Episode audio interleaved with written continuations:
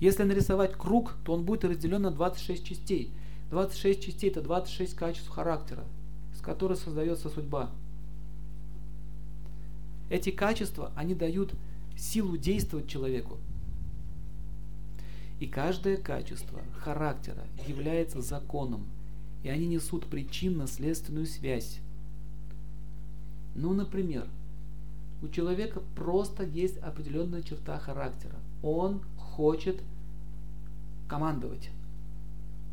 Так? Просто хочет командовать. И он не хочет никого слушать. Это его черта характера. Как он будет себя вести? Он будет идти к цели по, по головам, по ногам, по костям. Соответствующие к нему будут люди относиться в том же стиле. Он начинает зарабатывать себе судьбу. Видите? Есть характер, есть поступок.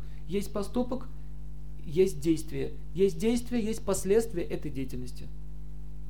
Мысль первична, действие вторично. Сначала гнев, глаза краснеют, потом удар. Но сначала гнев вот здесь. Потом импульс идет в руку, рука бьет по столу. Зародилась злая мысль. Залезть в карман, вытащить денежку. Просто одна мысль. И эта мысль культивируется. Потом это превращается в качество. Потом он становится вором, потом он сидит лучшую часть своей жизни в тюрьме. Видите, какая связь? Это не случайно. Таким образом, вот эти вот качества характера, они как вот 26 долек – и если посмотреть на, если они будут все совершенны, кармы не будет. Если есть порог, есть проблема. Например, одну женщину сбивал ее муж на протяжении 25 лет. И он не просто ее сбивал, он зверские поступки совершал по отношению к ней. Если я вам расскажу, у вас уши завянут, что он там делал. Просто даже слушать ужасно. И когда он умер, я у него спросил, это моя соседка в Петербурге, я ее спросил, зачем ты вот жила с ним столько лет, почему ты не развелась? Можно же было это сделать. Он же явно был неменяемым человеком. И знаете, что она сказала? А он же инвалид, и у меня скидки 50% на жилье. Ясно? Почему он ее мутузил 25 лет? Потому что была жадность. Это качество. И это притянуло ее судьбу. Она терпела такие унижения ради 50% скидки на жилье. И таких примеров полно. Таким образом, должны понять, если кого-то бьют, над кем-то издеваются, это означает, есть причина. Однажды в Днепропетровске, я когда мы тогда проводили там программу, я слышал каждый день крик. Бежит какая-то девушка, за ней мужчина и такие шлепания по лицу. Визги-писки. Это было каждый день. Ну, так все возмущались, как можно бить девушку. И однажды я просто подошел на первый этаж, послушал их разговоры. Слышу, где ты была? Опять с ними? Опять наркотики принимала? Да пошел ты!